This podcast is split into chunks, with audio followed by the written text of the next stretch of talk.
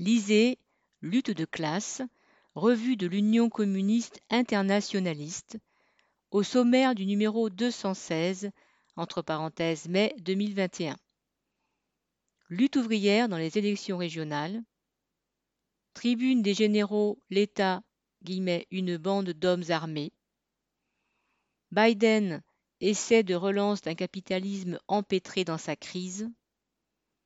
Irlande du Nord, les émeutes des jeunes loyalistes et le Brexit. Porte-conteneurs géant, le commerce mondial à la merci d'un coup de vent.